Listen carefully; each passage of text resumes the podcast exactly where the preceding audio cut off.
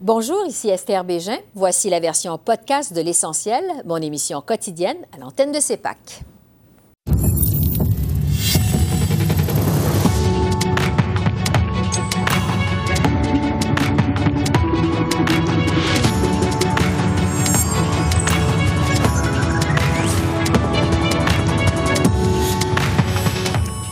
La taxe sur le carbone jugée constitutionnelle par la Cour suprême.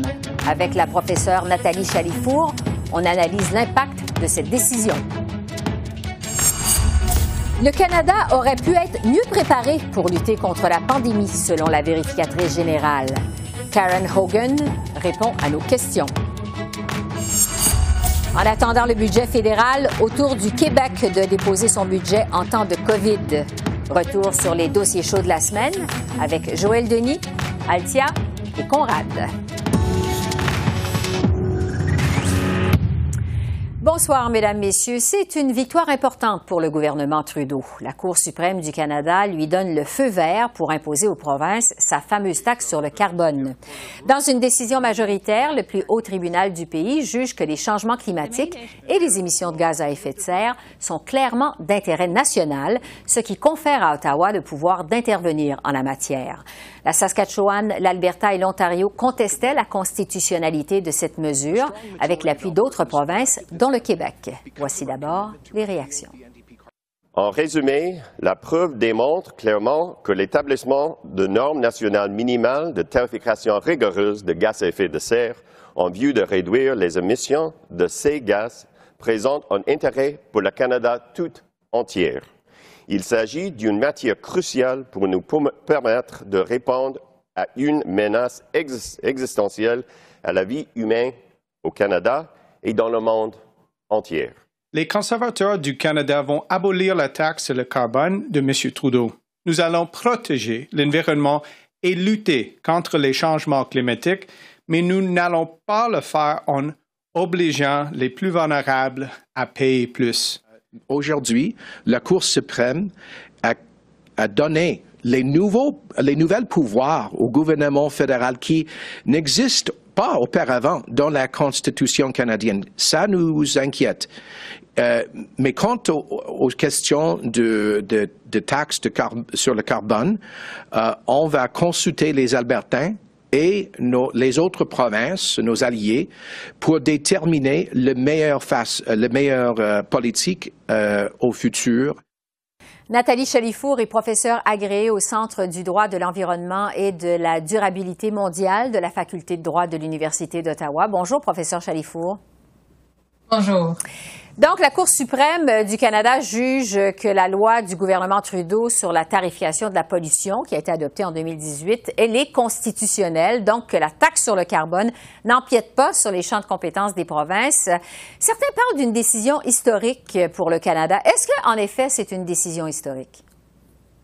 Je crois que oui, parce que effectivement, on, on, se posait la question de savoir si, en fait, la Cour suprême allait confirmer l'approche que le gouvernement fédéral a pris en établissant une, des normes nationales minimales pour la tarification du carbone.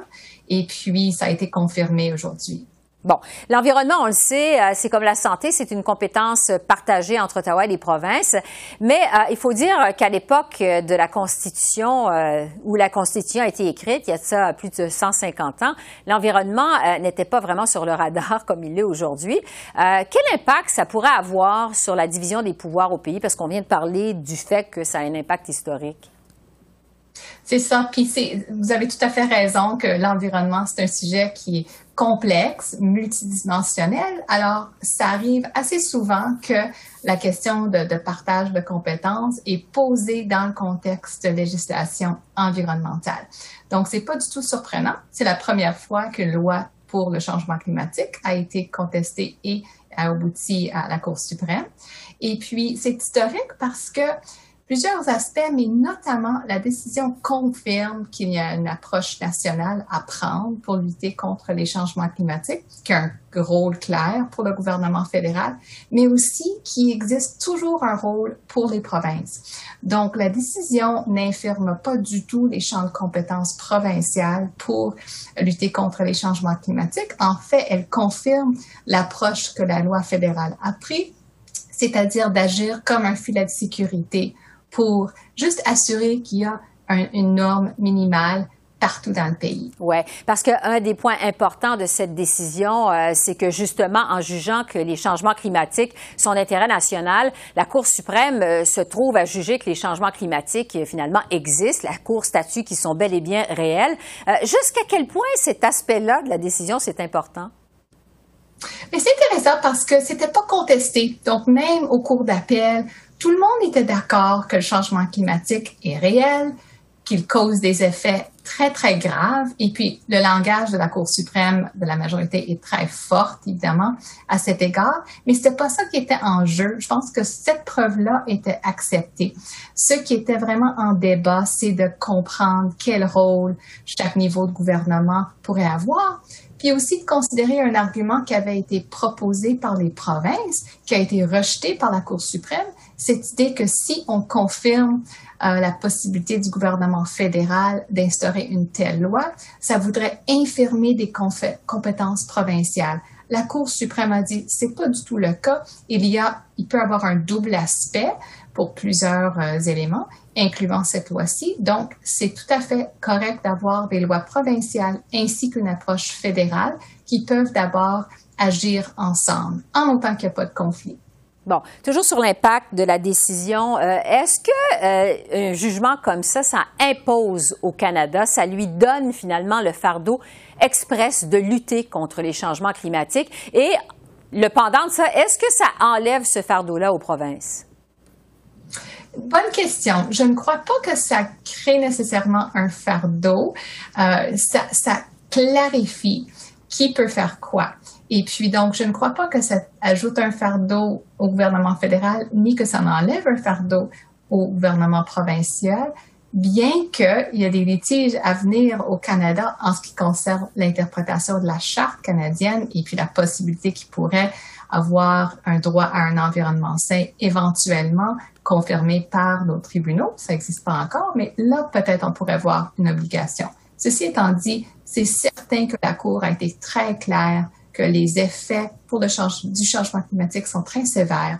Donc, dans cette optique-là, c'est clair qu'il y a du travail à faire et la Cour nous a donné effectivement un message clair qu'il y a un rôle à jouer pour les deux paliers de gouvernement. Vous parliez des litiges à venir. Euh, j'aimerais vous entendre là-dessus. Euh, c'est le plus haut tribunal du pays qui vient de trancher. Euh, le premier ministre de l'Alberta, Jason Kenney, on l'a entendu, affirme qu'il va continuer à se battre contre la taxe sur le carbone. Qu'est-ce que les provinces peuvent faire de plus? Est-ce qu'il y a d'autres recours? Ce point-ci sur cette question-ci, c'est terminé dans le sens qu'on n'a plus pu euh, retourner aux tribunaux pour contester cette loi en particulier et sa constitutionnalité. Mais on a déjà vu que le gouvernement albertain, présentement, conteste d'autres lois fédérales. Donc, il y a déjà en cours un litige qui conteste la viabilité de la loi sur l'évaluation de l'impact. Ça a été entendu. La décision n'a pas encore été rendue. Ça pourrait se rendre à la Cour suprême aussi, cette décision. Certainement qu'on va euh, suivre ça. Nathalie Chalifour, professeure euh, à la Faculté de droit de l'Université d'Ottawa. Merci beaucoup pour vos lumières. Merci. Ça fait plaisir. Au revoir. Au revoir.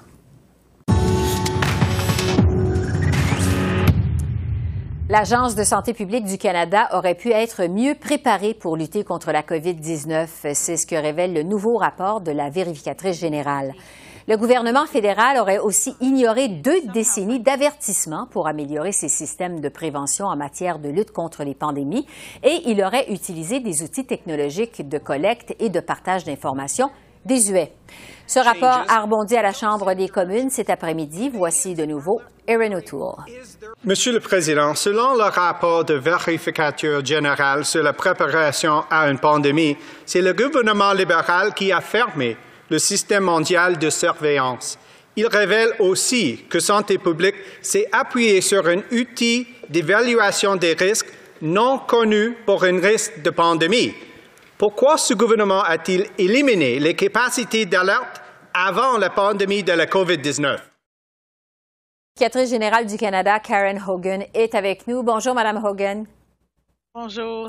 D'abord, en ce qui concerne l'Agence de santé publique du Canada, vous constatez des lacunes dans sa préparation à la pandémie, des lacunes aussi dans la mise à jour des plans d'intervention et dans les échanges de données avec euh, les provinces. Vous dites même que vous êtes découragé, c'est ce que vous avez dit aujourd'hui en conférence de presse.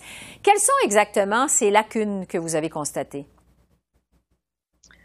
Alors oui, en effet, je suis découragée du fait que l'Agence de santé publique Canada n'avait pas adressé les lacunes à longue date. Euh, on a constaté des lacunes dans vraiment quatre domaines. Je vais, je vais faire un survol très rapide. Oui. Euh, et de santé euh, n'avait pas été mise à jour, mais plus important, le plan euh, fédéral, provincial, territorial pour euh, la, la, réponse, la prévention n'avait pas été testé. On a constaté des lacunes dans des échanges d'informations avec les provinces, ainsi que euh, des problématiques avec la technologie d'infrastructure pour gérer ces données. Nous avons remarqué un outil d'évaluation de risque qui n'était pas testé et ne considérait pas une pandémie et finalement euh, que l'agence de revenus n'était vraiment pas préparée, n'avait pas envisagé euh, administrer une quarantaine à l'échelle nationale. Oui, euh, c'est quand même assez majeur. Quelles sont vos recommandations pour pouvoir éventuellement améliorer les choses?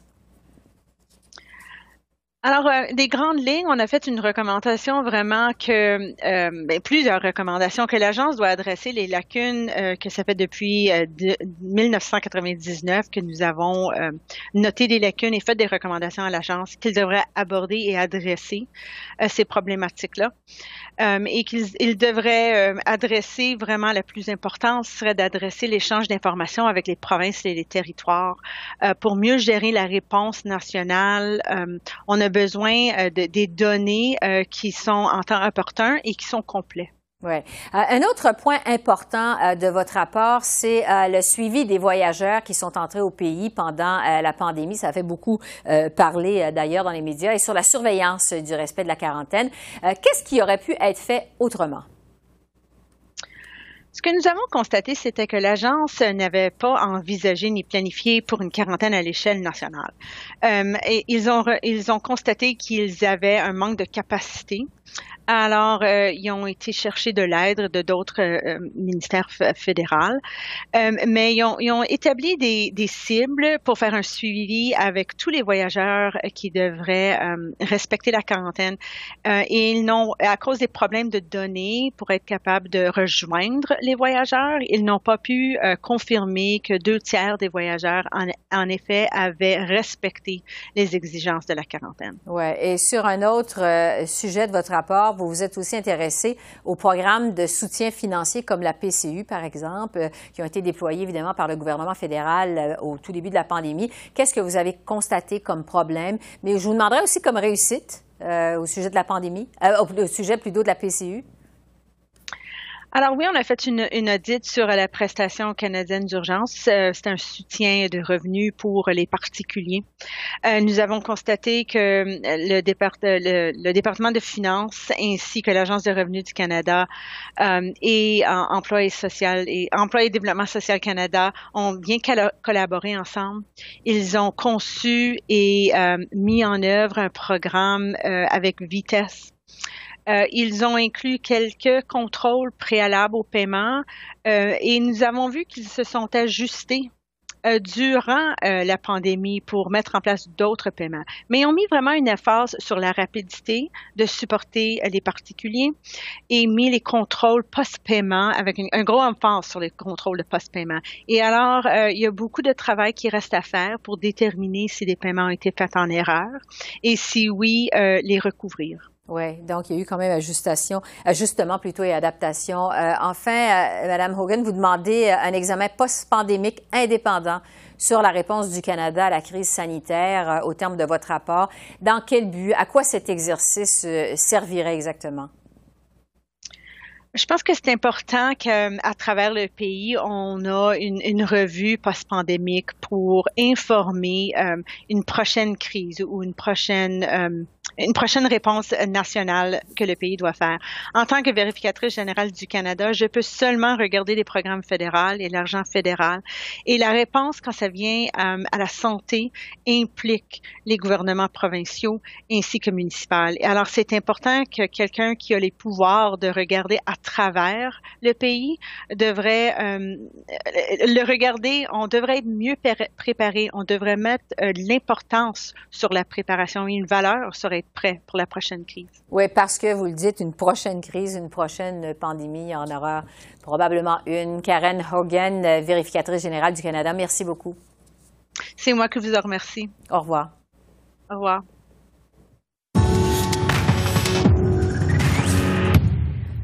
Après l'Ontario hier, c'était au tour du Québec de présenter son budget aujourd'hui. Le déficit atteindra 15 milliards de dollars pour l'année financière qui est en cours. Le ministre des Finances, Éric Girard, se donne aussi sept ans pour revenir à l'équilibre budgétaire, soit en 2027-2028. Les dépenses du gouvernement québécois s'élèvent à 5,2 milliards de dollars pour l'année en cours, principalement sans surprise en santé et en éducation. Aucune hausse d'impôts n'est prévue dans ce budget. Sur ce, je retrouve Joël Denis, Altia et euh, Conrad. Euh, bonsoir à vous trois. Bonsoir. Bon, il y a été beaucoup question de budget cette semaine. Euh, Québec, on vient de le voir, mais aussi l'Ontario, entre autres, ont présenté leur budget. Et on a aussi appris finalement que le budget fédéral sera présenté le 19 avril. Joël Denis, je commence avec vous. Sur ce budget du Québec, bon, un déficit de 15 milliards pour l'année en cours. Québec qui se donne sept ans pour revenir à l'équilibre budgétaire. Qu'est-ce que vous en avez pensé? Ben, c'est un budget qui, euh, est, je pense, est ancré dans la réalité, en ce sens que on ne mise pas sur l'austérité pour se sortir de la dèche, parce que la dèche, elle est quand même là. L'encre rouge coule à flot, comme vous l'avez dit, pendant sept ans. Donc, on va continuer d'investir parce que c'est un budget qui doit tenir compte d'une réalité. Nous sommes encore dans une crise économique créée par la pandémie qui n'est pas encore terminée. Donc, il faut comprendre aussi que le Québec mise beaucoup sur l'aide fédérale éventuelle pour pouvoir établir l'équilibre budgétaire et cette aide va peut-être venir dans le prochain budget. En fait, on a une indication que le gouvernement fédéral était prêt à donner 7 milliards de plus aux provinces pour la santé et les projets d'infrastructure. Donc, peut-être que la situation euh, qui est décrite aujourd'hui, le ministre des Finances du Québec, va être un peu plus rose grâce à ce chèque qui va venir d'Ottawa au cours des prochaines semaines. Oui. Altia, sur le budget de l'Ontario qui a été présenté mercredi, bon, un déficit du côté de l'Ontario de 33 milliards pour cette année. Euh, on a aussi chiffré le plan de vaccination, un plan de 1 milliard de dollars, alors que la vaccination accuse des retards en Ontario. Quels euh, vont être les impacts de ça à prévoir sur le gouvernement Ford? Ben, je ne sais pas si le 1 milliard va vraiment sauver euh, tous les problèmes. Il y avait aussi plus de 6 milliards de dollars pour euh, les tests, euh, le dépistage, euh, la recherche des contacts. Euh, le, plus gros problème, je pense que c'est vraiment euh, la manière dont euh, semblent les, les, 34 différentes régions de l'Ontario semblent pouvoir mettre leur plan en action. il y a beaucoup de gens qui ont la misère à se trouver des vaccins. je pense aux gens qui ont 60 à 75 ans, qui ont le droit d'avoir le vaccin AstraZeneca, qui ne semblent pas trouver de place dans la capitale nationale, comme exemple ici à Ottawa. mais plus que ça, je pense que les lacunes dans le budget, on entend ça du, du, côté du NPD, euh, qui avait pas assez d'argent pour les soins de longue durée, qui avait pas d'argent pour embaucher des nouveaux enseignants, pour réduire euh, la grandeur des classes, qui avait pas d'argent euh, supplémentaire pour des congés payés. Peut-être que le gouvernement a mis même avec 186 milliards de dollars, ça se peut que c'est peut-être que c'est peut-être pas assez, surtout si on rentre dans une troisième vague. Conrad, je le disais euh, d'entrée de jeu, on a finalement appris que le budget fédéral va être présenté le 19 avril. Mais entre-temps, surprise aujourd'hui, euh, et Joël le mentionnait, Ottawa a débloqué euh, quelques milliards de dollars pour les provinces pour les aider, entre autres, à faire face à leurs dépenses en santé. C'est une somme qui est non récurrente, c'est ce qu'on a précisé aujourd'hui. On se demande quand même, est-ce que ça ouvre la porte à de possibles augmentations dans les paiements de transfert en santé dans ce budget qui vient, qui va venir le 19 avril? Moi, je ne le crois pas. Je crois que toutes ces discussions, discussions-là vont être reportées euh, après les élections fédérales et qu'on l'a vu avec le budget de l'Ontario hier, celui du Québec d'aujourd'hui et celui du, du, fédéral le 19 avril. Ce sont des budgets préélectoraux et que toutes les décisions difficiles vont être prises après les prochaines élections dans les trois, dans les deux provinces et au fédéral. Donc, euh, je ne crois pas que euh, la porte est ouverte et que euh, les décisions difficiles, comme je vous ai dit, euh, euh, vont être très, très, très, très. Euh, on s'attend à ce que euh, en 2023, 2024, les, les, compressions budgétaires vont être importantes. Ouais. L'annonce de la date du budget cette semaine, ça a alimenté évidemment de plus belle les rumeurs d'élection pour le printemps. Mais quand même, le premier ministre Trudeau a tempéré les ardeurs d'élection printanière cette semaine. Il a donné entre autres une entrevue à la radio en Estrie où il a dit que ça allait prendre un petit bout de temps. Et là, je le cite, Joël Denis, euh, est-ce que vous croyez toujours en la possibilité d'élection d'ici le 21 juin? Parce que c'est ce que vous pensez depuis un bon bout de temps. oui, en fait, j'ai parlé des stratèges cette semaine, puis on m'évoquait deux dates, soit le 7 juin et, ou le 14 juin. Donc, il y a des dates qui sont encerclées, mais je vous dirais que vous avez raison de la mentionner.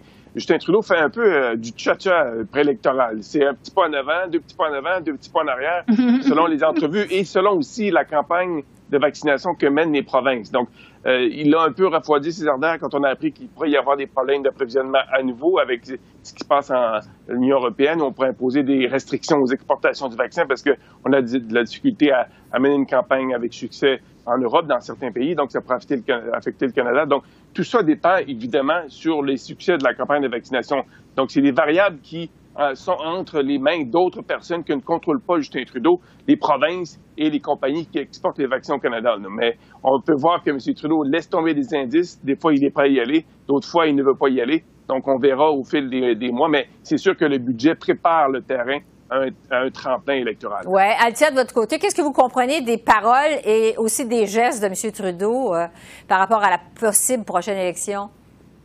Mais on sait en fait que depuis, ils, ont, ils avaient commencé à se préparer pour une élection euh, à l'automne. Alors, ils, avaient une stratégie d'élection euh, virtuelle et puis qui sont encore euh, en train de, planifier une élection pour ce printemps. On nous dit qu'il y a des gens autour de M. Trudeau qui sont pas entièrement d'accord, blablabla. Bla.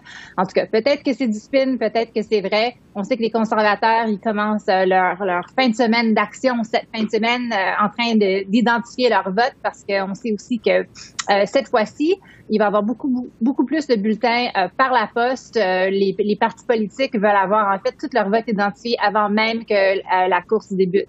Mais à ce point-là, je dirais que l'entrevue qui m'a plutôt marqué cette semaine, c'était mm-hmm. une entrevue avec l'ancien chef d'antenne de CBC, Peter Mansbridge, où M. Trudeau a dit qu'il n'y avait pas besoin d'un nouveau mandat pour son budget du 19 avril parce que je pense qu'on a, on a tous pensé qu'il allait peut-être utiliser le budget comme euh, document déclencheur, euh, disant que on avait besoin euh, de la population derrière nous pour dépenser 70 à 100 milliards de dollars de plus pour notre, notre plan de, après la pandémie, sur quoi on investit, comment est-ce qu'on rebâtit le pays. Puis le fait que M. Trudeau vous dit maintenant qu'il n'y a pas besoin d'un mandat de l'électorat pour ce budget-là, euh, je pense que ça va être, euh, ça rend les choses un petit peu plus intéressantes. Peut-être hmm. que c'est juste un jeu qui se joue durant un gouvernement minoritaire. Conrad, vous en pensez quoi de votre côté? Mais je crois qu'il est évident qu'il veut aller en élection, mais il garde ses options, évidemment, parce qu'il y a une troisième vague qui se pointe et qu'on a vu avec les chiffres au Québec aujourd'hui, ça peut monter très vite. Mm-hmm. Et donc, mm. euh, c'est peut-être pas ce que l'électorat aimerait avoir, une élection, une période de pandémie. Mais avec les difficultés de M. O'Toole, euh, c'est euh, à peu près une c'est difficile, c'est tentant, c'est difficile de ne pas y aller parce que euh, le, le, le, le, congrès des conservateurs euh, en fin de semaine dernière n'a pas été un gros succès pour M. O'Toole et la décision euh, des militants de rejeter la résolution selon laquelle les changements climatiques mm-hmm. sont existent, ça, ça, va, ça va donner de, de, de de, de, de, des arguments aux libéraux, évidemment, pour dire que les conservateurs ne sont pas encore sérieux sur euh, cette question-là. Ben, je vais justement terminer avec euh, la décision de la Cour suprême euh, sur la taxe sur le carbone, parlant de changement climatique. Joël Denis, c'est une victoire sur toute la ligne, en fait, pour le gouvernement Trudeau. Est-ce que ça pourrait lui donner des ailes, justement, pour aller ben, rapidement en campagne électorale? Ben, en fait, ça clôt le débat juridique, ça c'est une chose, parce que la Cour suprême est le dernier tribunal qui peut rendre une décision en la matière, mais ça clôt pas le débat politique pour autant. Et d'ailleurs, euh, Aaron O'Toole a indiqué aujourd'hui, le chef du Parti conservateur, qu'il allait encore abolir cette taxe s'il est porté au pouvoir. Donc, le débat va être présent durant la prochaine campagne électorale. Mais M. Trudeau va aussi retrouver sur son chemin certains premiers ministres Doug Ford, qui n'aime pas cette euh, taxe, évidemment, le premier ministre de l'Alberta, Jason Kenney, et probablement aussi le premier ministre de la Saskatchewan, Scott. Mais le débat est loin d'être terminé sur le meilleur, la meilleure façon de lutter contre les changements climatiques, même si la Cour suprême a rendu ce jugement. Oui, c'est ça, Altia, justement. Euh, quel impact pourrait avoir ce jugement sur euh, les, je dirais, les velléités autonomistes de l'Ouest? Est-ce qu'il pourrait y avoir un impact, vous pensez? Eh ben, on nous a dit, on a vu de Scott Moe et de Jason Kenney qui nous ont dit qu'ils n'avaient pas encore euh, décidé qu'est-ce qu'ils allaient faire. Alors, on attend euh, de l'information de, de, leur gouvernement un petit mm-hmm. peu. Mais je dirais que la décision était pas surprenante. Si ça, la Cour elle, serait prononcée euh, d'une manière opposée, il y aurait vraiment eu tout un bouleversement ici à Ottawa puis à travers les provinces. Mais qu'est-ce qui est peut-être plus intéressant, c'est que la Cour est allée très loin euh, pour dire qu'il y avait maintenant euh, ce genre de nouvelle exception à cause de la crise climatique. C'est une crise existentielle, puis que c'était euh, vraiment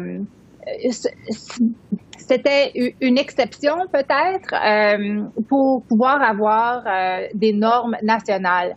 Mais comme le dit le, juge Brown, qui est pas d'accord avec la majorité, est-ce que cette nouvelle pratique va s'imposer euh, aux normes en service de santé? Euh, on ouvre maintenant peut-être la porte à quelque chose de beaucoup plus grand qui veut dire qu'Ottawa pourrait jouer un rôle beaucoup plus large dans les juridictions des provinces. Conrad, le mot de la fin sur cette euh, décision de la Cour suprême qui déclare constitutionnelle la, taxe du gouvernement Trudeau sur le, le carbone. Ben, oui, c'est sans doute l'une des décision les plus importantes depuis 25 ans de la Cour et qui change euh, ou qui confirme, mais qui change la donne entre les provinces et les fédérales et consolide le pouvoir fédéral et le droit du fédéral d'intervenir dans les champs de compétences provinciaux comme l'environnement. Euh, et selon euh, le, la Constitution, le paix, euh, l'ordre et le bon gouvernement. Donc, euh, c'est pour ça que le gouvernement du Québec s'est intervenu dans cette, euh, ce, ce, ce, ce procès-là pour prendre la, la, même position que les autres gouvernements provinciaux de l'Ontario et de l'Alberta, parce que ça pourrait avoir des répercussions très importantes dans tous les domaines dans les années à venir. Conrad, Altia, Joël Denis, merci beaucoup. Merci pour mm. ces analyses et je vous dis à bientôt. Merci beaucoup. Merci, merci Au revoir. Au revoir. Alors voilà, c'est comme ça qu'on a vu l'essentiel de l'actualité de ce jeudi 25 mars sur la colline parlementaire à Ottawa. Esther Bégin qui vous remercie d'être à l'antenne de CEPAC, la chaîne d'affaires publiques par câble. Je vous souhaite une excellente fin de soirée. Je vous dis à demain et surtout, continuez de prendre bien soin de vous. Au revoir.